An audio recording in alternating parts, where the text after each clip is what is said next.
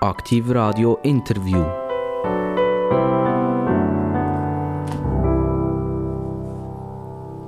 Aktiv Radio, das Radio mit den absolut interessantesten Gästen. Und heute dürfen wir ganz herzlich jemanden begrüßen, der vielleicht vom Namen her euch gar nicht so wahnsinnig bekannt vorkommt. Aber er ist ein Mann, der eine Schule leitet, unter anderem, wo extrem wichtig ist, weil das ist wieder ein Multiplikator und der Multiplikator, mit dem seid ihr jeden Tag vergegenwärtigt. Ihr hört Radio, also es braucht Journalisten. Ihr schaut Fernsehen, das braucht Journalisten. Ihr leset Zeitungen und Magazine, das braucht Journalisten. Und genau die, die das schreiben, gehen bei ihm vorbei. Es ist eine Art eine professorale Stelle, die er hat. Er ist nämlich Leiter von der Ringier Journalistenschule. Man sagt ihr lieb Joschu. Schuschu. Schuschu. Nicht Joschu. Schuschu. Also, Schuschu, herzlich willkommen. Guten Tag. Peter Hossli, Jahrgang 1969. P Peter Hossli, ähm, wo, wo man Ihnen gesagt hat, wollten Sie gerne Leiter werden von dieser Journalistenschule. Ist das etwas das lang vorbereitet war? Oder ist das ein Telefon das von irgendjemandem gekommen ist, aus dem Stiftungsrat, wo die Schule eigentlich managt? Und ich gesagt, willst du das werden? Es ist wirklich etwas, wo ich schon länger darüber nachgedacht habe, ähm, die Schule mal zu übernehmen. Ich habe ähm, bei dieser Schule seit ähm, 2010 unterrichtet, seit ich zurückgekommen bin von den USA. Und wo dann das Telefon gekommen ist, wo der Hannes Pritschki sich entschieden hat, ähm, das nicht mehr zu machen, habe ich gedacht, es kommt eigentlich zwei Jahre zu früh. Ich war dort Reporter bei der NZZ am Sonntag. Aber die Umstände, die es dort bei der Zeitung hatten, die haben es mir ein bisschen leichter gemacht, den tollen Job zwei Jahre zu früh anzunehmen. Also Sie sind als Dozent tätig bereits bei der Journalistenschule vom Ringier und haben dort eigentlich schon einen tiefen Einblick gehabt, wie das funktioniert. Genau, ich habe das ähm, Fach Reportage ähm, vermittelt und das ist eigentlich sehr ein aufwendiges Fach, weil man ja ähm, die Schülerinnen und Schüler mehrmals sieht und mit ihnen bespricht, was es braucht, um eine gute Reportage zu machen. Und nachher gehen die und machen die Reportage und dann muss man sie auch noch auseinandernehmen und sie kritisieren, sagen, was gut war. Und dann habe ich beim ähm, vorletzten Jahrgang habe ich auch noch die Abschlussarbeiten betreut. Also ich bin eigentlich schon sehr nahe bei dieser Schule und ich habe gewusst, das ist ein, ein Job, wo man eigentlich das, was man in all diesen Jahren gelernt hat als aktiver Journalist, dann kann weitergeben und ich finde das ganz eine schöne und ähm, auch wichtige Aufgabe. 1969 ist etwas passiert. Dort hat jemand gesagt, That's a small step for a man, one giant leap for Mankind. Das war ihr Geburtsjahr. Äh, ich kann jetzt nicht fragen, ob Sie sich erinnern daran, aber ich, es ist Ihnen vermutlich klar, um was es geht. Ich erinnere mich natürlich nicht ähm, daran, das war Neil Armstrong. Ich habe dann schon gelebt. Ich bin im April geboren und das war im Juli. Gewesen. Und das ist natürlich eines von diesen Ereignissen im 20. Jahrhundert, wo entscheidend war und wo die Medien sehr eine wichtige Rolle gespielt haben, weil das ist direkt übertragen worden vom Fernsehen und ich glaube, ähm, die Mondlandung, die erste, die hat das Fernsehen so richtig groß gemacht. Also es hat zwei Ereignisse gegeben, die das gemacht haben. Das ist der Mord von John F. Kennedy und nachher der Mondlandung. Zwei Sachen, die die Amerikaner initiiert haben. Also ähm, auf jeden Fall. Ich denke, in der Entwicklung der Medien haben die Amerikaner immer sehr eine, eine wichtige Rolle gespielt und das Jahr ist ein Wahljahr in den USA und was interessant ist bei den amerikanischen Wahlen im Zusammenhang mit Medien, oft wird die Person gewählt und wird Präsident. Präsidentin haben wir noch nie gehabt, wo das aktuell wichtigste Medien Medium am besten beherrscht. Und ich glaube, das Jahr wird das die künstliche Intelligenz sein. Also wir werden nachher über die USA noch reden. Sie sind zwölf Jahre lang in Amerika und haben berichtet von, Amerika in diversen Zeitungen, Zeitschriften etc. Also dort haben sie einen relativ tiefen Einblick in die Seele der Amerikaner. Bleiben wir noch ganz kurz bei ihrem Geburtsjahr 1969. Äh, dort ist das ARPANET äh, erfunden worden von der US Air Force. Die hat ein Netzwerk gebraucht und das ist der Vorläufer zum Internet. Und bei all dem, was wir jetzt erwähnt haben, Amerika, Amerika, und wieder Amerika. Die Amerikaner sind auf den Mond gegangen, oder? Äh, die Amerikaner haben im Jahr 1969 Disketten erfunden, muss man sich mal vorstellen. Das weiß, das weiß heute niemand mehr, was das überhaupt war. Und im Jahr 1969 ebenfalls ist das erste Mal ein Kunstherz gelaufen. Also das zu ihrem Jahr, wo sie auf die Welt gekommen sind. Und äh, das ARPANET ist ja nachher später zum Internet geworden. Wenn Sie mich jetzt fragen, oder fragen würden, warum dass das in den USA alles möglich ist, ich glaube schon, das hat ähm, mit dem liberalen Gestus zu tun in dem Land und auch es mit dem Mangel vom Wettbewerb von der Mittelmäßigkeit. Also Erfolg hat man, wenn man gut ist und das ist sicher etwas, was mich sehr angezogen hat an dem Land. Ja, es ist ja wirklich spannend, wenn ich das USA-mäßig schnell darf einflechten, dass die Europäer lieber Bussen verteilen an amerikanische Großkonzerne, als selber ein bisschen erfinderisch zu werden.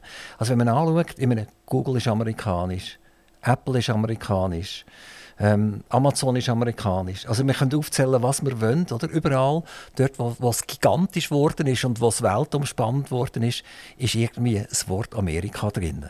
Und das Wort Europa fehlt oft. Das ist leider so. Was mich natürlich ähm, als Historiker auch interessiert, warum ist das so in den USA? Und ich bin ein großer Bewunderer von der amerikanischen Verfassung. Ähm, ich bin auch in die USA ausgewandert oder dort hergezogen wegen der Verfassung. Ich finde das ein wunderbares Dokument und in der Verfassung haben die Gründerväter schon das Copyright hineingeschrieben, also das Urheberrecht. Und sie haben das gemacht, weil sie gewusst haben, dass die Wissenschaft und die Kunst und eben auch die Medien, dass man da muss Geld können damit verdienen und das geht nur, wenn man die intellektuelle Arbeit eben auch schützen. Und das ist etwas, was mich fasziniert hat und das spielt sich eigentlich bis bis heute tut sich das auszeichnen, wenn man sieht, wo all die Erfindungen herkommen, die eben mit dem Kopf passieren. Also es ist äh, etwas Typisches. In der Schweiz kann ich zum Beispiel Software, reine Software nicht schützen. Und Software ist heute etwas vom absolut Wichtigsten, was es überhaupt gibt. Also es muss irgendeine Verbindung haben mit einem Stück Hardware, etwas, das ich anlängen kann. Und dann kann man das nachher schützen. In Amerika funktioniert das ganz anders. Und eigentlich sollte man irgendwann intelligenter werden und sehen, was eigentlich daraus kann resultieren.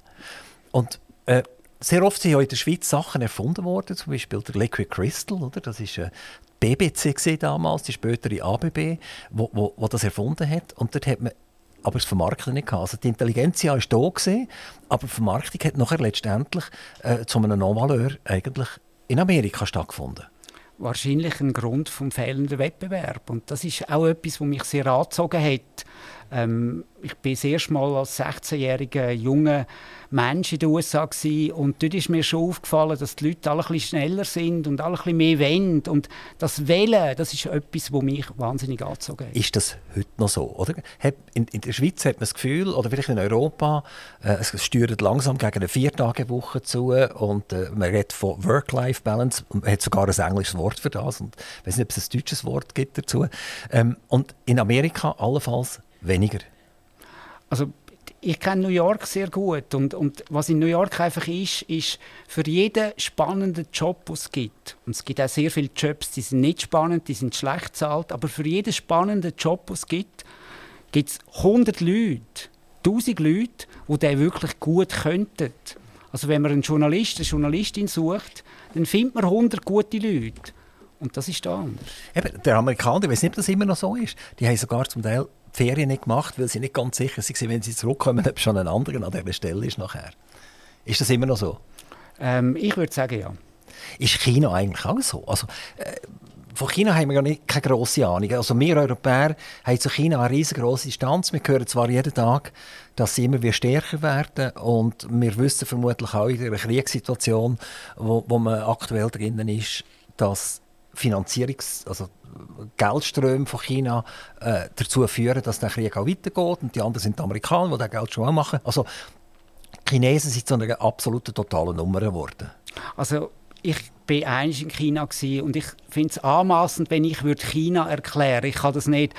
Aber ich habe schon ein paar Zweifel bei China. Ich meine, was, wo China sehr stark ist, ist im Imitieren von Innovation, wo in der Regel von den USA kommt. Und ich bin nicht sicher, dass ein Land ohne Demokratie tatsächlich so stark werden, wie das in den USA ist, wo eine sehr starke Demokratie hat, wo Meinungsäußerungsfreiheit geschützt ist, wo Religionsfreiheit geschützt ist, wo letztendlich ein ganz wichtiger Nährboden ist für die Innovation und auch für den wirtschaftlichen Erfolg. Also glauben Sie, dass im Prinzip das Unternehmertum und Demokratie, das ist eine Kondition, die zusammenhängt? Ich bin davon überzeugt, ja, weil letztendlich Freiheit ähm, Unternehmertum dort, ähm, dort begünstigen und Freiheit ist nur möglich in einer Demokratie. Wenn, wir aber die Technologie anschauen, die aus China jetzt kommt, ist das vielleicht ein bisschen widersprüchlich zu dem, was Sie jetzt gerade gesehen haben. Wenn wir die Elektromobilität anschauen, also äh, BYD, By Your Dreams, äh, heisst das Ding, glaube ist mittlerweile der grösste Produzent von äh, elektroangetriebenen Fahrzeugen. Rein elektroangetriebenen Fahrzeugen und auch im Mischbetrieb. Ähm, Aber wer hat es entwickelt? Wer hat's entwickelt? Ja, das ist fast wie bei Ricola. Wer hat es erfunden, oder? Genau. Ähm, wobei, dort ist schon sehr, sehr, sehr, sehr viel Eigentechnologie drin. Und äh, wenn man nachher ein europäisches Auto anschaut oder ein amerikanisches Auto anschaut, dann schaut man das Chinesische an, dann hat das Chinesische allenfalls eine sehr gute Software drin, die wirklich in China entwickelt worden ist. Man sieht das ja beispielsweise auch, Google hat ja müssen das Android den Chinesen zum Teil wegnehmen aufgrund von der Case von der Regierung. Ja, das ist, äh, bei Huawei ist das, glaube ich, oder? Dass sie ein eigenes Betriebssystem müssen entwickeln Und das, der Drang, um trotzdem können überleben, hat dazu geführt, dass die jetzt ein sehr gutes Betriebssystem haben und die bringen jetzt Autos raus, die auch das Betriebssystem drin haben und die nicht mehr auf, auf uh, Linux und, und uh, Android basieren. Also ich, ich, ich, ich habe das Gefühl, es ist gefährlich, aktuell die Argumentation zu bringen und zu sagen, China ist immer noch ein Imitator und durch das müssen wir ihn eigentlich gar nicht so ernst nehmen. Ich habe Ihnen gesagt, ich bin kein Spezialist für China. Das ist einfach eine Grundüberzeugung, die ich habe, dass man letztendlich nur wirklich innovativ sein kann, wenn man auch frei ist. Gehen wir zurück äh, nach Amerika. Wir sind gerade so schön im Fluss drinnen. Äh, Sie haben es angesprochen, wir sind in einem Wahljahr drinnen. Und äh, man hat zwei alte Herren zur Auswahl. Sie haben jetzt Amerika gelobt und gesagt, Demokratie und, und, die Verfassung hat sie dazu geführt, dass sie überhaupt nach Amerika sind gegangen. Und jetzt schauen wir im Prinzip ein gespaltenes Land an und wir schauen zwei ältere Herren an, die Präsidenten werden sollen. Und das ist ja nicht unbedingt vorbildlich. Mhm. Also Sie haben jetzt gerade ein paar Klischees aneinandergereiht, wo, wo ich schon der Meinung bin, man muss sie widersprechen. Amerika ist, seit es Amerika gibt, also die Vereinigten Staaten von Amerika, ein gespaltenes Land. Das war nie ein Vereinsland. Gewesen. Vielleicht während der Olympischen Spiele. Die USA ist gegründet worden von religiösen Menschen und von Rebellen. Es ist gegründet worden von Sättigen, die reich werden und die anderen, die von Europa flüchten weil sie religiös unterdrückt worden sind. Und diese Spaltung, die gibt es bis heute. Also Demokraten und Republikaner ist eigentlich das Gleiche. Und das mit den alten Männern. Ich meine, was spricht gegen einen alten Mann? Wenn ein alter Mann intelligent ist, wenn ein alter Mann ähm, gute Politik macht, wenn ein alter Mann ähm, innovativ ist, spricht nichts dagegen. Ähm, der Joe Biden, wo wenn ich ihn sehe, sehe ich wirklich auch einen tattrigen Mann. Aber so ein schlechter Präsident ist er bis jetzt nicht. Also ähm, wenn man zum Beispiel schaut, ähm, er hat es geschafft, zusammen mit dem Fed aus einer Inflation rauszukommen, ohne dass es zu einer Wirtschaftskrise kommt. Ähm, seine Außenpolitik ist recht gut. Also ähm, der Ukraine-Krieg haben die Ukrainer im Griff wegen der Amerikaner oder sie, sie sind noch nicht geschlagen wegen der Amerikaner. Ich finde, er macht bis jetzt ähm, keinen schlechten Job in Nahen Ost. Der Donald Trump finde ich kein sehr angenehmer Mensch. Also ich, ich kann dem nicht zuschauen. Aber wenn man seine vier Jahre anschaut als Präsident, das ist kein schlechter Präsident gewesen. Der Donald Trump hat mit seiner Steuerpolitik die Wirtschaft wahnsinnig belebt in den USA. Er hat eine Nahost- oder überhaupt eine Außenpolitik gemacht, wo im Vergleich zu seinem Vorgänger Barack Obama oder zu seinem Vorvorgänger George W. Bush outstanding war. Er hat sehr schlechte Covid-Politik gemacht, aber letztendlich ähm, haben wir zwei Kandidaten, die wenn man nur ihre Arbeit anschaut, gar nicht so schlecht unterwegs sind. Natürlich hätte ich auch gerne einen 45-jährigen ähm, oder einen 45-jährigen Mann, der wieder die Hoffnung würde ausstrahlen wie das damals Bill Clinton gemacht hat in den 90er Jahren, wo aus meiner Sicht, zumindest von den Präsidenten, die ich erlebt habe, der Beste war. Aber so schlecht ist die Auswahl nicht, die man hat. Kommen wir schnell zurück aus den USA wieder in die Schweiz, wo Sie in der Jugend sind, haben Sie angegeben, in einer CV Sie waren mal Gemüseverkäufer. haben dann Ihre Eltern daheim irgendwie einen Gemüseladen gehabt? Hm. Das ist sehr ein wichtiger Teil in meinem Leben. Also meine Eltern hatten in Baden ein Lebensmittelgeschäft gehabt. Eine Metzgerei, Fisch, Käse und Gemüse. Und ich habe ähm, eigentlich seit ich 8 bin, habe ich dort gearbeitet und ähm, verschiedenste Jobs gemacht. Und das ist für mich wichtig gewesen, ähm, für meine journalistische Arbeit auch. Und zwar nicht das Zählen von Geld, sondern das Zugehen auf Menschen. Also die äh, Menschen, die bei meinen Eltern eingekauft haben, die Kundinnen und Kunden, das sind wirklich Kunden gewesen. Und ich habe jeden müssen gleich behandeln und ich habe zu jedem müssen ähm, freundlich und direkt sein und am Schluss hat die Person müssen zahlen und ich musste dafür sorgen, dass sie einen guten Kopfsalat bekommen hat. Und ich glaube, das ist etwas, wo ich als Journalist ebenfalls versuchen. Als Journalist muss man die Menschen, die man mit ihnen zu tun hat, die muss man gerne haben. Egal, wo sie politisch stehen. Und man muss total offen sein gegenüber dem, was sie zu sagen haben. Weil letztlich bin ich als Journalist nichts anderes als ein Übersetzer. Und ich muss versuchen, herauszufinden, was sie meinen und nicht meine Meinung hineinbringen. Und ich denke, meine Zeit als Gemüseverkäufer hat mir schon sehr geholfen. Und es hat mir auch geholfen, unternehmerisch zu denken. Ist der Detailhandel immer noch etwas, was Sie ein bisschen verfolgen, weil Sie das auf Kindsbeinen haben gelernt, wie das funktioniert? Und schauen Sie das immer noch an? Schauen Sie in einem Migro vielleicht ein bisschen hinter Kulissen oder bei einem Coop ein bisschen hinter Kulissen? Also hinter Kulissen sehe ich nicht, aber was mir auffällt, ist, dass es natürlich keine kleinen Lebensmittelgeschäfte mehr gibt oder fast nicht. Also ich meine, der Marinello in Zürich oder eben der Hostli, wo mal in der ganzen Schweiz ähm, Läden hatte, die sind alle verschwunden und Migros und Coop haben die aufgekauft und das ist schon etwas, wo ich ehrlich gesagt bedauere. Aber ich gehe immer noch wenn ich reise, gehe ich in eine Lebensmittelabteilung, weil das haben unsere Eltern mit uns auch gemacht und ich gehe schauen, wie sieht der Gemüsestand aus, ähm, was gibt es für Brot und so. Also das ist immer noch etwas, was ich gerne gern mache. Der Detailhandel der steht ja im Moment ein bisschen in der Kritik und äh, insbesondere Migro Coop ist ein bisschen ruhiger. Bei der Migro es und tätscht es im Gebälk und ähm, dort muss man sich ein bisschen fragen, äh, laufen hier grobe Managementfehler an? Und und hier gerade eine Frage dazu: Top-Manager. Nehmen wir beispielsweise den äh, Herr Schwan, der Severin Schwan, der äh, lange Chef war von der Roche und jetzt im Verwaltungsrat. Und gleichzeitig war er noch im Personalausschuss vom Verwaltungsrat von der Credit Suisse. Credit Suisse, eine Bank, die der Vergangenheit angehört. Und äh, eine Roche-Aktie, die von 400 Franken, glaube ich, auf 230 Franken oben runtergefallen ist. Oder?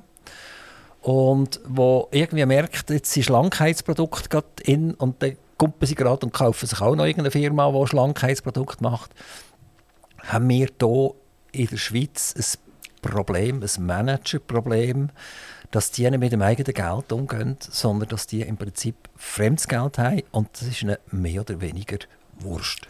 Ich finde das eine sehr interessante Frage. Als ich von den USA zurückgekommen bin, hat mir mein damaliger Chef gesagt, schreibe ein Essay darüber, wie du das Land erlebst. Und ich habe ein Essay geschrieben mit dem Titel Land ohne Konsequenzen.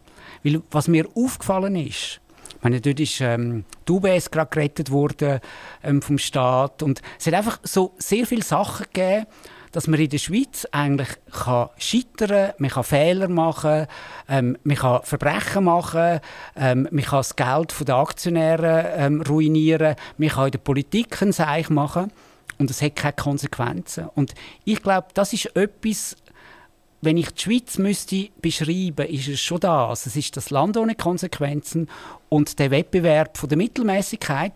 Und natürlich können wir uns den Wettbewerb von der Mittelmäßigkeit auch leisten, weil wir haben den Steuerwettbewerb und der Steuerwettbewerb sorgt dafür, dass quasi unsere Verwaltung effizient mit unserem Geld umgeht, dass wir immer noch attraktiv sind für globale Unternehmen. Aber es ist schon ein Problem, oder? dass quasi Sie jetzt ein paar Namen genannt, die ähm, in den letzten Jahren äh, Misswirtschaft betrieben haben und die sind immer noch im Amt und die werden nicht abgesetzt. Und man kann sehr viele Fehler machen in der Schweiz und das hat keine Konsequenzen. Jetzt habe ich eine Frage an einen Top-Ausbildner von Journalisten. Nehmen wir den Pierin Vinzenz. Der ist in die Pfanne gehauen worden. Oder? Der kann sich ja nie mehr zeigen. Und letztendlich hat er vermutlich keine Schäden hinterlassen. Er hat vielleicht ein bisschen unmoralisch funktioniert, er hat sich selber bereichert, vermutlich, durch gewisse äh, Schlauigkeiten, aber er hat niemandem wirklich Geld weggenommen. Wenn wir das jetzt umgekehrt anschauen, dann gehen wir jetzt wieder zu der Credit Suisse und zur Roche, da sind ja Gelder in Milliardenhöhe vernichtet worden, aber zerstört worden. Und dort personifiziert man nicht. Also der, der Pierre Vinzenz ist voll personifiziert worden, er ist gejagt worden jetzt über ein paar Jahre. Und äh, die anderen, dort hat man kurz Spitzen erwähnt, wer dann im Verwaltungsrat war und ist zur Tagesordnung übergegangen. Warum gibt es nicht mal ein paar Journalisten, die sich zum Beispiel hinter Herrn Schwan setzen? Aber ähm, der Maßstab ist doch das Recht. Als Journalist muss ich schauen, ob jemand etwas Illegales gemacht hat, je nachdem auch etwas moralisch nicht zulässiges. Und ich kann nicht einfach eine Jagd machen über etwas. Und ein schlechter Geschäftsmann sein, außer er hat schlechte Geschäftsführung gemacht, ist nicht etwas Verbotenes. Und die Aktionäre, im Fall von der Credit Suisse, im Fall von der Roche, haben alles abgesegnet, was die äh, Geschäftsleitung oder auch die Verwaltung oder, oder was die Geschäftsleitung gemacht hat. Und ich glaube, wir müssen als Journalisten aufpassen, dass wir keine Hetzjagden machen auf Leute. Und im Fall von Piren Vinzenz ist es zu einem Prozess gekommen. Und ähm, man hat quasi die juristischen Sachen angeschaut. Das muss doch der Maßstab sein. Und ich finde, Journalisten sollten nicht aktivistisch auf Leute losgehen. Natürlich muss man aufzeigen, und das macht man ja. Also, meine, die letzte ähm, Titelgeschichte von der Bilanz ist genau die Geschichte über Severin Schwan, wo sie jetzt ähm, erzählt hat. Man macht das und letztendlich ist doch das die Aufgabe vom Journalismus, dass man den, den Menschen wo dann abstimmen oder der Aktionär, wo die Aktionärsversammlung gehen, Informationen in die Hand geben, wo sie dann handeln. Aber mehr wir dürfen keine Aktivisten sein. Das ich, das ist einer der wichtigsten Grundsätze. Dann nehmen wir halt einen anderen Fall. Dann nehmen wir den Fall Lederach, wo die Journalisten hart mit, mit der Familie Lederach umgegangen sind. Primär mit dem Vater vom, vom jetzigen Geschäftsführer. Ähm, und dort ist meines Erachtens weder eine Staatsanwaltschaft noch ein, äh, ein richterliches Urteil vorhanden.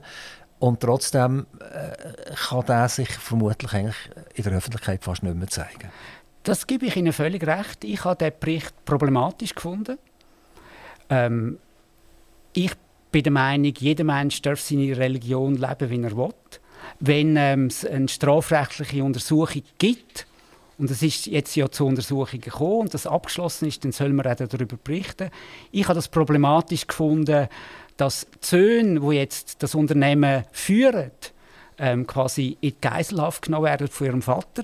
Aber ich möchte ganz klar sagen, ich habe noch nie in meinem Leben einen Franken ausgegeben bei der Firma Lederach und ich werde das auch nie machen, weil das tue ich als Mensch so entscheiden. Aber die dürfen ihre Religion leben, wie sie das wollen. Aber ich würde dort nie eine Tafel Schocke kaufen. Aber ich kann sagen, die Schocke ist mega gut. Das ist mir gleich. Also ich, ich sehe jetzt dort äh, die moralische Verbindung von der Einzelperson und 1700 Arbeitnehmer, wo im Kanton Glarus eine der grössten Betriebe ist. Das kann ich irgendwie nicht tolerieren. Und dann nennt man sich noch SRG investigativ. Also das ist ja nichts anderes als eine Vernichtung von einer Familie. Ich habe das auch eher einen problematischen Bericht gefunden. Aber wie gesagt, es ist nicht an mir zu urteilen, ähm, ob man den Bericht senden soll, weil die Verantwortung, die liegt natürlich in der Chefredaktion. Und ich denke, dort ähm, muss man wahrscheinlich in den Medien heranschauen, dass die Chefs, die Chefinnen die Verantwortung übernehmen, die sie haben.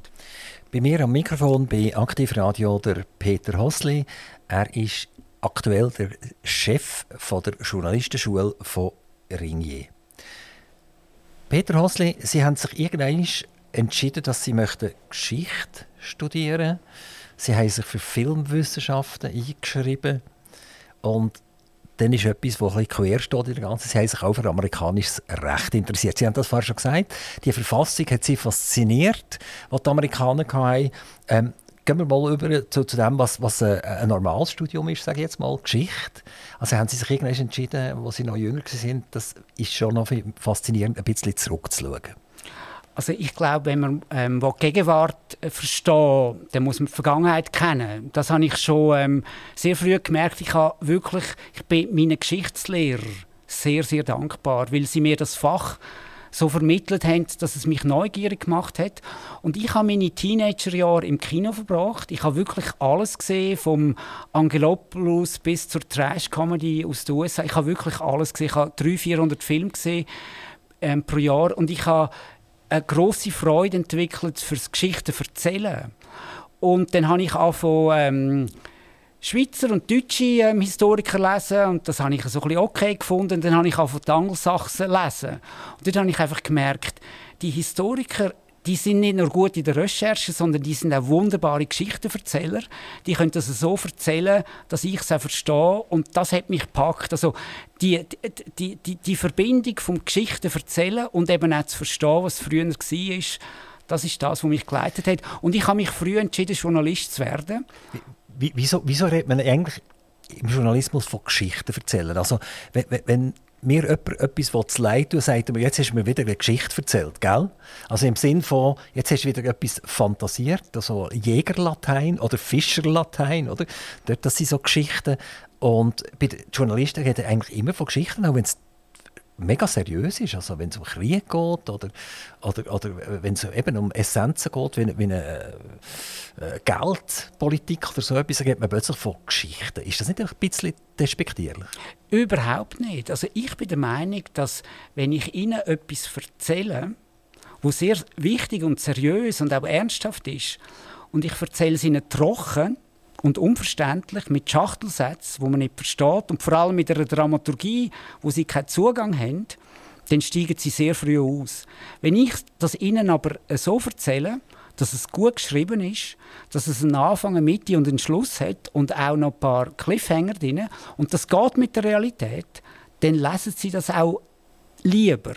Und ähm, zum Beispiel, ähm, wir reden ja immer über den Boulevardjournalismus und ich bin sicher, wir kommen dort noch drauf. Der Boulevardjournalismus ist eigentlich die schwierigste ähm, Disziplin. Und ich sage immer, die beste aktuelle Boulevardzeitung momentan, das ist die New York Times.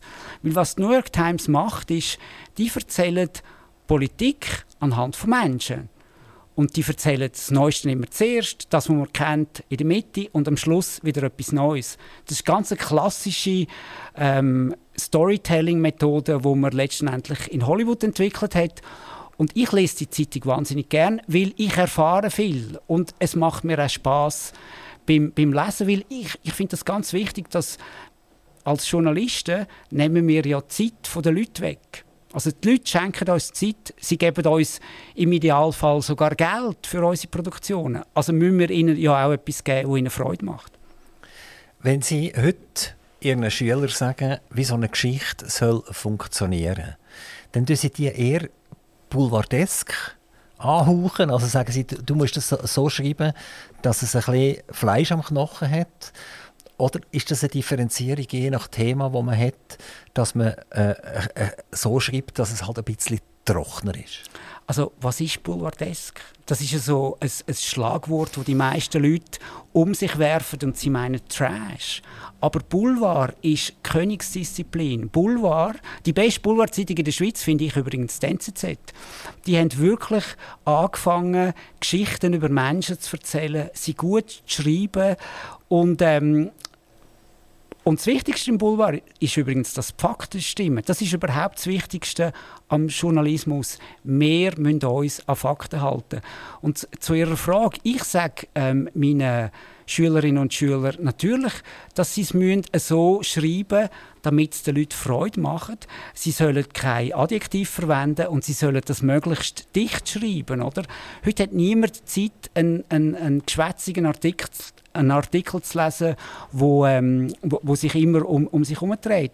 Wenn ich eine Geschichte schreibe, mache ich 10, 15 Drafts und bei jedem Draft fallen wieder mehr Wörter weg. Also ich finde find zum Beispiel die Verdichtung etwas sehr essentielles. Also Sie überarbeiten Ihren eigenen Artikel x-mal? X-mal. Also auch meine Bücher. Ich finde das total wichtig, weil der Wolf Schneider ist ja so ein, ein Schreibpapst aus Deutschland, der hat etwas ganz Wichtiges gesagt. Jemand muss immer arbeiten. Entweder der Leser oder der Autor. Und ich bin der Meinung, dass natürlich der Autor muss arbeiten muss, weil der Leser, die Leserin uns ja Geld gibt, damit ähm, ähm, damit sie oder er etwas Gutes lesen kann. Sie sind Chefredakteur beim Ringier, Sie sind Moderator beim Schweizer Fernsehen, auch Produzent. Sie waren Reporter bei der NZZ am Sonntag und äh, Sie haben sogar geschrieben für das Playboy in Russland. Mhm. Das ist jetzt ein Spagat der relativ weit geht. Wie unterscheidet sich der NZZ am Sonntag mit dem Playboy? Also der Playboy in Russland war ein Kunde von mir. Ich habe ihnen ähm, eine Geschichte verkauft über eine Bombenfabrik in Oklahoma. Aber was ich schon interessant finde, also ich finde die Aufzählung, die Sie jetzt gemacht haben, gut. Ich schreibe für jedes Produkt, das ich schaffe, genau gleich. Und ich würde sogar sagen, wenn Sie einen Text nehmen, und auf ein weißes Blatt drucken und man die Hülle nicht sieht, dann können Sie je nachdem gar nicht sagen, wo das erschienen ist. Also ein gut geschriebener Text funktioniert gut in der NZZ oder er funktioniert gut im Blick. Ich habe letztes Jahr ähm, im Blick 10.000 Zeichen geschrieben über den Niedergang vom Zürcher Freisinn nach dem Ende vom, ähm, von, von der Credit Suisse und hat dann auch GZ erwähnt natürlich und, ähm, und das Unispital, wo so ein bisschen in der Krise ist. Und ich meine, den Text hätte man genauso gut noch mit anders können äh, bringen und das hat dann dazu geführt, dass die NZZ über das geschrieben hat. Also letztendlich, glaube ich, als Journalist, Journalistin muss man überall versuchen, äh, so verständlich, äh, so eindringlich wie möglich zu schreiben oder zu reden. Sie sind ja heute selber immer noch aktiv, also man kann noch Sachen von Ihnen lesen, obwohl Sie jetzt eigentlich Chef sind von einer Schule. Genau, also meine, ich bin 100% angestellt bei Ringier und ähm, 60% ähm, geht etwa noch die Schule. Und der Rest, ich mache das Interview bei Ringier. Ich bin jetzt gerade ähm, unlängst in ähm, Montana gewesen, also in den USA und ich habe eine sehr schöne Geschichte gemacht für die Landliebe.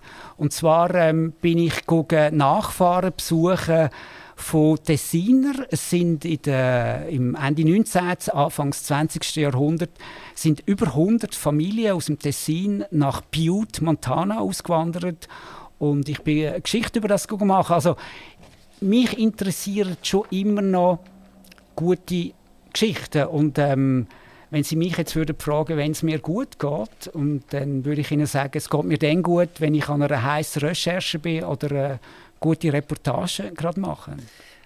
Wenn Sie Ihre Schüler vor sich haben und ihr eigenes Schreibstil sehen und die bringen irgendetwas, das völlig anders ist, äh, tun Sie das nachher tolerieren, akzeptieren oder versuchen Sie an und für sich zum Beispiel, was Sie gesagt haben, ich mein äh, Essay 15 Mal äh, umschreiben, bis es so verdichtet ist, dass es keine Arbeit mehr ist für einen Leser.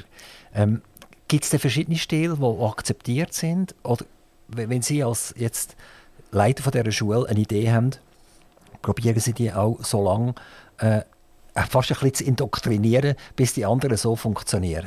Also ich wollte natürlich überhaupt nicht, dass die Personen so werden oder so sind wie ich. Auf keinen Fall. Also Journalismus machen Menschen und jeder Mensch ist anders. Aber Journalismus ist eben auch ein Handwerk. Das ist keine Kunst. Und das ist ein Handwerk, wo ich der Meinung bin, kann man lernen und wo gewisse Regeln hat. Also wenn jemand kommt mit einem Schachtelsatz, wo über fünf, sechs, sieben Ziele geht, dann sage ich der Person natürlich schon, hey, das kannst du anders, einfacher schreiben, weil es dann für den Leser einfacher ist zum, Kon ähm, zum Konsumieren. Und wenn's, was ich zum Beispiel sehe in vielen äh, Medien, in vielen Zeitungen in der Schweiz, ist, dass die größtenteils oder viel falsch erzählt sind. Also man erzählt zuerst oder man schreibt zuerst alles Bekannte auf und das sehe ich wirklich bei allen Titeln in der Schweiz und erst nachher kommt man mit dem Neuen. Und wenn eine Schülerin zu mir kommt und ähm, auch zuerst Bekannte hat, dann sage ich natürlich, hey, du musst umstellen, ich will zuerst das Neue lesen. Kommen wir zurück wieder in die USA, Amerika.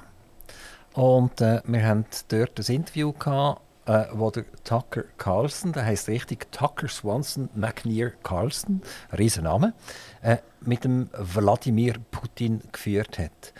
Und äh, weniger der Inhalt vom, vom äh, Interview interessiert jetzt in dem Moment, sondern die unendlichen und fast unheimlichen Reaktionen, die es auf das Interview her.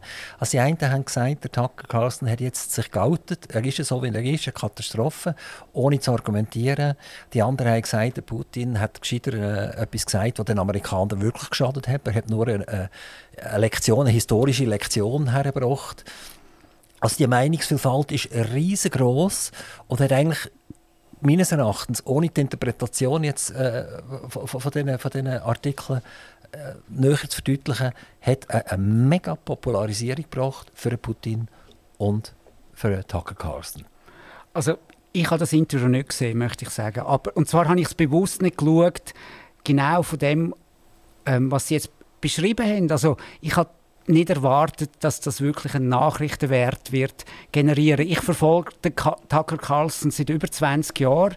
Der Jon Stewart hat immer mal live gesagt, "You're hurting America", also du tust Amerika ähm, nicht gut. Und letztendlich das Putin-Interview hat sehr schön etwas gezeigt, wo schon ein, ein Problem geworden ist im Journalismus, nämlich, dass es vor allem Ego-Shows ähm, worden ist. Also viele Journalistinnen und Journalisten, ähm, die wollen vor allem ihre Marken ähm, pflegen. Es geht ihnen um sie und nachher geht es um Unterhaltung. Und ähm, man kann dann tagelang über etwas reden und etwas berichten, wo man Zusammenhang gar nicht kennt.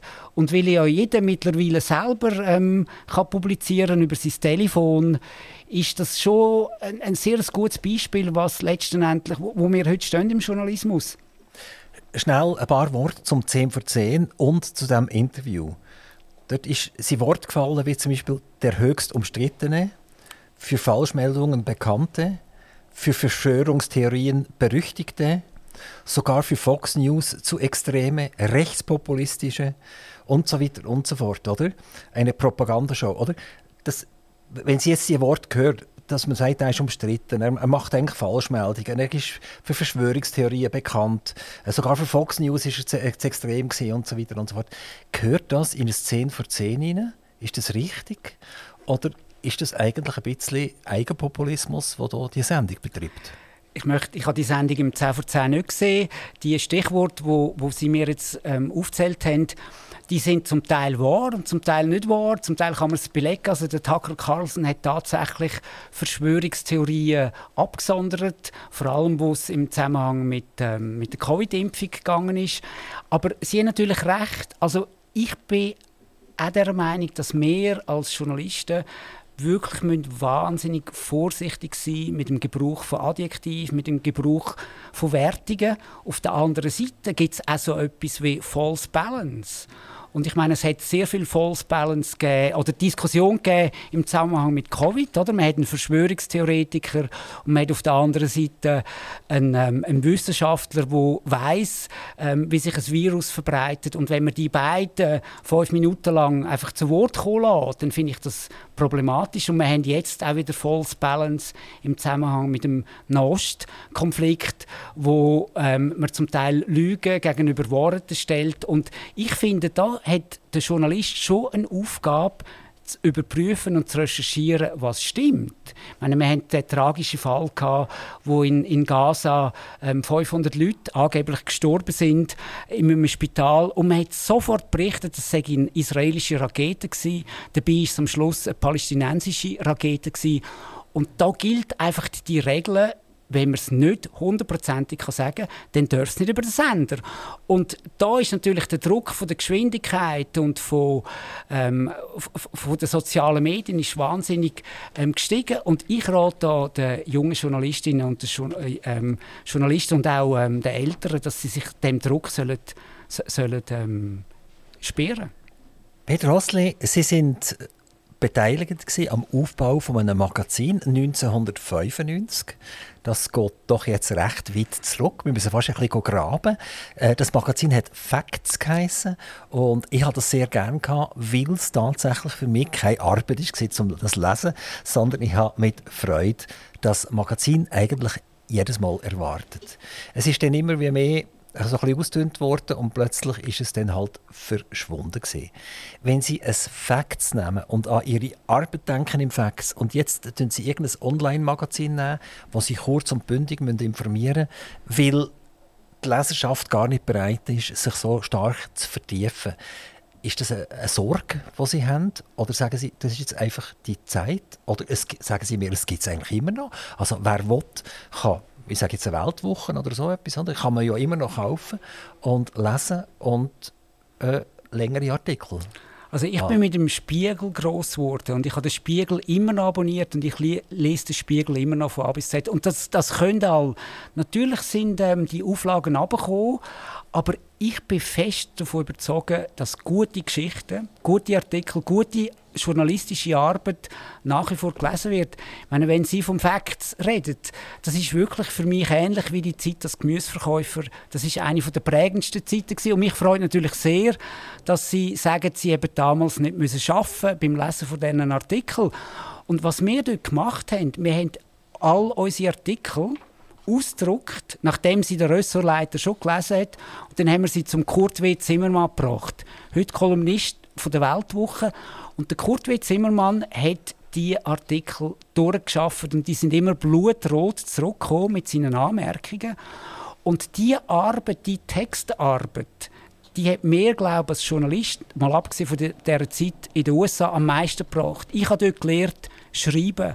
Und das ist zum Beispiel etwas, was ich in der heutigen Zeit sehr vermisse, dass man ähm, die Gegenleskultur nicht mehr so hat. Und ich dann zurückgekommen bin von den USA in, ähm, im Newsroom von, von der Blickgruppe, dort habe ich gemerkt, dass die Jungen gar nicht mehr so möchten, lehren, weil sie meinen, sie können schon. Und die Alten, und ich zähle mich da dazu, dass sie gar nicht mehr möchten weitergeben. Also die Kultur, wo wir dort hatten, im Facts wirklich jeden Text durchzuschaffen, bis er gut ist, die fehlt mir heute ein bisschen. Also das heisst eigentlich, wenn Sie heute schreiben, ist der Zimmermann immer noch ein bisschen im Hintergrund also wenn Sie sagen, oh, jetzt gebe ich es ab, sage ich ja, nein, was würde jetzt der Zimmermann dazu sagen? Nein, ich gehe nochmal äh, drüber. Und genau das Gleiche erwarten Sie vermutlich von irgendeinem Schüler jetzt, oder irgendeiner Journalistenschule, dass die eigentlich auch in fünf Jahren oder in zehn Jahren noch eigentlich einen Text, wenn Sie ihn abgeben wollen, sagen Sie, oh, was würde jetzt der Peter Hosli dazu sagen? Das hoffe ich wirklich. Und, und, und, und ich habe immer noch den Zimmermann im Nacken. Oder mein, mein erster Chef war Walter Ruckle beim Zürich-Tipp. Und der hat mir dort auch etwas Wichtiges gesagt. Er hat mir gesagt, wenn du meinst, du hättest einen richtig guten Text geschrieben, das ist jetzt das Meisterstück, dann ist er wahrscheinlich nicht so gut. Wenn du aber haderst bis am Schluss und dann immer wieder umschreibst und nicht sicher bist und wirklich viel Arbeit reingibst, dann kommt es wahrscheinlich gut. Und er hat recht gehabt. Ich meine, ich habe schon Texte geschrieben, wo ich gemeint habe, sie sagen brillant und bin auf, bin auf, ähm, auf die Schnorre gefallen. Der Unterschied zwischen Fernsehen und Text ist ja, der Text muss für sich selber sprechen. Gehen wir nochmal zurück zum, zum 10 vor 10. Da haben wir Moderatoren, die nach einem Beitrag irgendeinen äh, einen mega Augenaufschlag machen oder einen tiefen tief Seufzer machen etc., wo eigentlich mitteilt am Publikum, das, was jetzt sogar gesagt worden ist, das will ich jetzt unterstützen oder eigentlich denke ich völlig anders. Also das ist fast ein bisschen gefährlich, dass jemand in fünf Sekunden an einem Fernsehbildschirm etwas kaputt machen kann, was der andere vorher zehn Minuten hat versucht aufzubauen. Also wie gesagt, es liegt natürlich nicht an mir, irgendjemanden zu kritisieren, der nicht in meiner Verantwortung steht. Aber generell bin ich schon sehr der Meinung, dass man dass Aktivismus keinen Platz hat im Journalismus. Und was ich ganz wichtig finde, ist, dass man Berichterstattung und Kommentar trennen. Und ich meine, wenn dann ein Moderator mit einem Augenaufschlag einen Kommentar abgibt, dann ist das problematisch und ich bin der Meinung, dass da quasi ähm, die Leitung ähm, dann müsste eingreifen und sagen, das machen wir da nicht, weil ähm, ich bin zum Beispiel mal gefragt, ich, ich erzähle das in der Schule, trennt Kommentar und ähm, Berichterstattung. Und dann hat ähm, ein Schüler mir geschrieben, ja, er mache Reportagen und so. Und ähm, der Chef hat mich gefragt, ob er noch einen Kommentar schreiben und dann habe ich gesagt, mach das auf keinen Fall, weil du kannst das gar nicht, beides machen. Und, und das ist zum Beispiel auch etwas sehr Angelsächsisches. Also in den USA gibt es ganze Redaktionen, wo die Leute nur Kommentare schreiben und dann gibt es Reporter, die Berichterstattung machen. Gehen wir zurück nochmal zu Ihrer äh, Journalistenschule. Ähm, die kann ja nicht unendlich Leute aufnehmen, sondern es ist eine begrenzte Zahl. Ähm, sind da genug Bewerbungen vorhanden? Müssen Sie Leute abweisen? Also wir haben pro Jahrgang, und der Jahrgang geht jeweils zwei Jahre, haben wir 14 Plätze. Und ähm, die Schule feiert dieses Jahr, also im 2024, ihr 50-jähriges Bestehen. Und die Plätze haben wir immer können füllen. Das ist eine begehrte Schule. Und ja, natürlich, wir müssen Leute abweisen. Und ich suche natürlich nach den Besten. Und ich suche nicht Leute, die das schon können, sondern ich suche Leute, wo ich das Gefühl habe, der journalistische Virus, der hat sie schon ein bisschen gepackt. Also, und dazu gehört letztlich Neugier, Gewissenhaftigkeit und eben so weit weg vom Aktivismus zu sein wie möglich. Es ist schon eine Schule, wo ich nicht muss Geld bringen muss, sondern wo ich sogar noch etwas verdiene. Also im ersten Jahr komme ich so viel über und im zweiten Jahr nachher so und so viel. Das ist definiert für alle genau gleich. Und die Leute sind ja nicht nur an der Schule, sondern die arbeiten tatsächlich. Es ist eine Art Praktikum, das hier gemacht wird. Genau, es ist nicht unähnlich wie eine Lehre. Oder? Also man geht in die Schule, man geht insgesamt 16 Wochen geht man in die Schule und die andere Zeit ist man auf einer Redaktion von Ringier und man hat sogar noch zwei Fremd ähm, Praktika. Also momentan sind meine Schülerinnen und Schüler gerade draußen. Also wir haben jemanden zum Beispiel, der beim Spiegel ist, wir haben jemanden, der in New York ist, bei Timeout. Wir haben ähm, Leute, die, die bei SRF ähm, sind. Also man lernt wirklich eigentlich drei Medienhäuser kennen. Ringier und zwei andere. Und wir hatten letztes Mal den Roger Schawinski zu Gast als Dozent. Und er hat gesagt, das ist eigentlich falsch, wie gut ihr hier ähm, äh, gehalten werdet, weil ähm, sie kommen jetzt Mittag über, eben, sie werden bezahlt. Eigentlich müsstet ihr im Keller unten anfangen und auch aufschaffen. Und ähm, ich habe dann den Michael Ringe, also unseren Verleger, gefragt, was er davon halte. Und er hat dann gesagt, das ist eben falsch, wenn man das so sieht, weil ähm, die Leute müssen ähm, in einem guten, sicheren Umfeld können lernen und sie müssen vor allem auch gute Dozentinnen und Dozenten haben. Die Journalistenschule gibt es, wie Sie gesagt haben, seit 1974.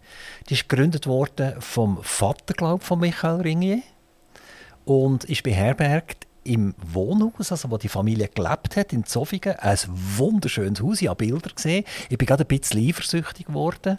Ähm, Wohnen Sie denn auch gerade dort? Nein, nein, also wir gehen alle, wir kommen dort, dort, dort her jeden Morgen und gehen dann zurück. Und ich finde eben auch die Reise von Zürich oder Bern oder Basel, wo die ähm, jungen Menschen auch wohnen, quasi durchs Mittelland nach Zofingen, die finde ich ganz wichtig, weil ähm, der Journalismus findet ja weil die, die grossen Medienhäuser alle in Zürich sind, schon mehrheitlich in Zürich statt. Und ich finde das total wichtig, dass man auch mal das Mittelland pendeln erlebt, weil das machen ja sehr viele Schweizerinnen und Schweizer. Und ähm, insofern ist es das gut, dass, man, ähm, dass das in Zofingen ist. Und es ist eben auch weit weg von der Redaktion. Also man hat dort wirklich die Ruhe, man kann dort arbeiten, man kann dort über Sachen nachdenken, die im Alltag nicht immer geht. Die Schule ist zugeschnitten auf junge Leute. Junge Leute, die einsteigen wollen. Und jetzt gibt es ja vielleicht, oder ich bin fast sicher, dass es es gibt, 50-Jährige, 55-Jährige, die einen riesengroßen Rucksack mitbringen aus der Wirtschaft, aus der Politik und sich sagen, eigentlich möchte ich gerne für mein letztes Drittel von meinem Leben, wo ich im Arbeitsumfeld drin bin, würde ich gerne noch Journalismus machen. Wieso gibt es nicht eine Schule für jemanden, der 50 ist?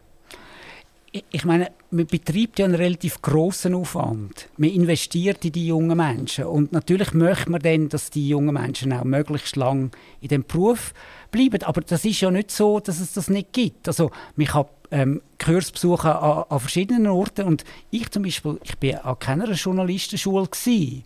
Ich habe von Schreiben, mich hat Neugier getrieben, ich habe wahnsinnig viel gelesen ähm, und ich habe mir das Handwerk on the job zugetan und ich schließe auch nicht aus, dass wir keine über 50-Jährige nehmen. Wir haben kein Alterslimit in der Journalistenschule. Haben Sie das schon mal gehabt? Soviel ich weiß, haben wir das noch nie gehabt. Aber ähm, die Jahr, also das Durchschnittsalter ist eher ein bisschen runtergekommen. Was wir zum Beispiel auch schon hatten, ist, ähm, wir haben schon Schülerinnen und Schüler aus, aus, aus der Romandie, weil Ring ja auch in der Romandie ähm, tätig ist. Also die Schule, und das ist das Schöne an dieser Schule, die können wir nach unserem eigenen Gestus bestimmen. Das ist auch eine Schule, die noch nie staatliche Unterstützung bekommen hat. Also das ist wirklich ein Geschenk von Ringier an die Öffentlichkeit, weil viele von diesen Abgängern von dieser Schule die sind dann noch ein paar Jahre bei Ringier und dann gehen sie zu anderen Medienhäusern. Also wir haben eigentlich in allen Medienhäusern in der Schweiz heute sind Leute, die an dieser Schule waren. Also, und die hat Ringier ausgebildet für sie. Gibt es eine Bedingung? Muss ich bei Ringier bleiben? Nach der Schule? Nein, es gibt überhaupt keine Bedingung. Äh, und zwar in beiden Seiten nicht. Also, ich meine, Ringier muss die Leute auch nicht übernehmen. Natürlich wenn wir sie übernehmen, weil die äh, sind sehr gut, die sind gut ausgebildet, aber es gibt die Bedingung nicht. Man muss nicht bleiben. Natürlich sieht man es gern, wenn, ähm, wenn, wenn die Leute nachher bei Ringier bleiben, aber letztendlich muss Ringi auch ein attraktiver Arbeitgeber sein, um gute Talente ähm, zu behalten. Und wenn jemand der Meinung ist, das ist so, dann bleibt er bei Ringi. Wie funktioniert so eine Bewerbung? Also ich mache jetzt ein Studium beispielsweise, Geschichte vielleicht sogar, oder Soziologie, Psychologie, oder wer weiß sogar Medizin und entscheide mich in, der, in diesem Verlauf, dass ich gerne würde am Journalismus mitmachen Was muss ich jetzt machen, um bei euch überhaupt zu landen? Also vielleicht... Ähm Zuerst möchte ich, möchte ich sagen, ein Studium ist nicht Voraussetzung. Wir haben etwa die Hälfte, die haben eine Lehre gemacht.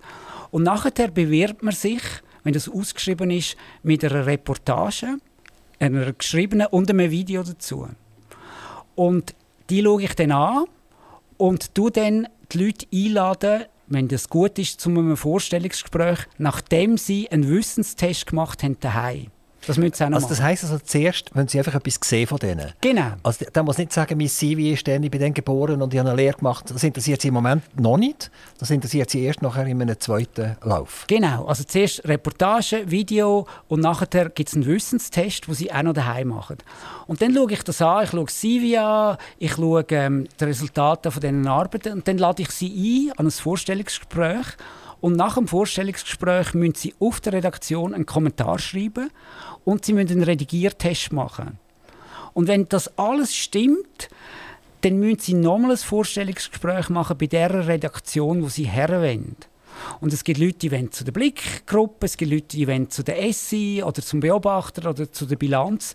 Und es ist dann eben noch der Chefredakteur, wo sie muss nehmen. Also das sind hohe Hürden und ich finde das gut, oder? Weil ähm, ich glaube, zum Journalismus gehört ja nicht nur, dass man, ähm, dass man kann schreiben kann, dass man neugierig ist, sondern dass man auch ein bisschen kämpfen kann. Dass man auch ein bisschen, ähm, auf die Leute zugehen kann, dass man einen Biss hat. Und den Biss finde ich total wichtig, weil ohne den Biss kommt man, glaube ich, nicht weit. Swisscom tut äh, 8000 Dossiers anschauen, für die Lehrlinge rauszuzwiebeln. Oder? Und das sind dann vielleicht etwa 300, 400 Lehrlinge, die dann wirklich anfangen können. Und die haben ihre Idee auch ein bisschen ähnlich umgebaut. Die haben gesagt, eigentlich bringt es uns nichts, wenn wir 8000 Dossiers anschauen. Die sollen äh, übers Web sich selber präsentieren. Und dann schauen wir die 8000 tatsächlich an. Und erst dann werden wir darauf eingehen, wer ist das überhaupt, was hat er für einen Hintergrund. Ist das eine moderne Herangehensweise an die Menschen? Also modern, ich meine, Ringe macht das seit 50 Jahren und die haben das schon immer so gemacht. Also früher hat man das sogar in Zofingen selber gemacht. Da sind all die Bewerber sind nach Zofingen gekommen und ähm, die, die Dozenten auch und die haben die geprüft. Und ich finde das eigentlich schon noch gut, dass man weiß, wer vor einem steht, weil meine, das ist eine intensive Zeit, die Jahr, ähm, die zwei Jahre und ähm, ich habe jetzt das große Glück, dass das ist jetzt meine erste Klasse, die ich betreue und das sind wirklich tolle junge Menschen, die alle wollen und, und alle neugierig sind und auf ganz unterschiedliche Art ähm, große Qualitäten mitbringen. Peter Rosli, Sie haben zwei Bücher geschrieben. Warum zwei und warum nicht zehn? Ein Buch schreiben ist etwa gleich teuer wie einen Porsche kaufen. Und ähm, so, wenn man in der Midlife Crisis ist, zwischen 45 und 50, kauft man einen Porsche oder man schreibt ein Buch. Und ich habe ähm, mit dem ersten Buch angefangen. Und als ich dann das fertig hatte, ähm, hat mir ähm, bei einem Weihnachtsessen mein Schwiegervater eine Geschichte erzählt, wo ich gewusst habe, da wollte ich das zweite darüber schreiben. Und ähm, ich habe eigentlich schon ein paar Ideen für ein drittes und ein viertes, aber einfach noch keine Zeit und kein Geld, einen neuen Porsche zu kaufen. Ein Buch heisst Revolverküche. Und äh, da geht es um einen Mordfall, der Mordfall Stadelmann. Ähm, äh, wären Sie am liebsten Krimi-Autor geworden eigentlich? Nicht unbedingt. Also, ich meine, der Mordfall Stadelmann, der hat mir mein ähm, Schwiegervater erzählt am Weihnachtsessen 17. Also ein spezielles Weihnachtsessen, wenn man über Mordfälle redet, oder? Nein, ich meine, ich bin einfach der, der immer, immer man muss zulassen und ähm, er hat immer gute Geschichten auf Lager und, und er weiß, dass mich gute Geschichten interessieren und der Fall hat mich elektrisiert und dann bin ich an dem gleichen Abend heim und ich habe gesehen, es hat in der Schweizerischen Mediendatenbank nichts, es hat im Internet nichts, also es hat einen Artikel gehabt und dort ist eigentlich wirklich faktisch alles falsch gewesen. Und dann habe ich ähm, mich darum bemüht, die Akten überzukommen von dem Fall und habe dann die Akten abgeschrieben, weil ich sie nicht können kopieren und habe, ähm, das ist ein, das ist ein tolles Erlebnis gewesen. Bin ich drei Monate lang im Staatsarchiv von Aarau und habe eigentlich jeden Tag eine Fernsehserie gesehen, weil ich das habe müssen abschreiben. Das ist so gut beschrieben gewesen, diesen Akten. Und dann habe ich ein, ein Buch geschrieben, das sich liest wie ein Roman, wo aber letztendlich ähm, ein historisches Buch über den Mordfall im 57 ist. Und was mich eben gepackt hat, ähm, eben, ich habe lange in den USA gelebt, ich habe eigentlich auf jedem Kontinent schon journalistisch geschafft, bin immer in der Welt draußen und das ist eine Geschichte, wo in meiner Heimat spielt. Ich bin im Kanton Aargau aufgewachsen. Ich habe all die Orte kennt, wo ähm, der Mord stattgefunden hat. Und das ist letztendlich auch so ein bisschen das Milieu von meinen Eltern, ein ärmliches Milieu. Und dort her zurückzugehen, das hat mich interessiert, weil ich sehr viel über mich selber gelernt habe. Und ein Krimi an und für sich ist es ja nicht, weil man weiß in der zweiten oder der dritten Seite, wer der, der Mörder ist und der Täter. Wenn Sie jetzt aufrufen zu jungen Leuten, die ihre Schule besuchen sollten, wie würde so ein Werbespot lauten? Ui, ich bin, ich bin natürlich kein Werber, sondern ein Journalist. Ich würde den Leuten einfach sagen, wenn ihr neugierig sind und den besten Job machen den es gibt in der Welt, dann ähm, können wir da drin in die Journalistenschule. Weil ich bin davon überzeugt, also ich kann auch nichts anderes, außer Gemüse verkaufen. Und ich sage immer, Journalismus, ähm, da jammern ja immer sehr viele Leute und ähm, ich sage immer, Journalismus ist zwar schwierig, aber besser als Schaffen. Peter Osli, ganz, ganz herzlichen Dank, dass Sie zu uns zu Aktivradio gekommen sind. Spannend. Ich bin auch noch gespannt, was Sie äh, zu meiner Interviewtechnik werden sagen. Aber das machen wir jetzt nicht am Mikrofon, weil es kann ja sein, dass ich ein bisschen Haue bekomme. Wer weiß das? Herzlichen Dank, Peter Hossli. Alles, alles Gute. Vielen Dank. Aktiv Radio Interview.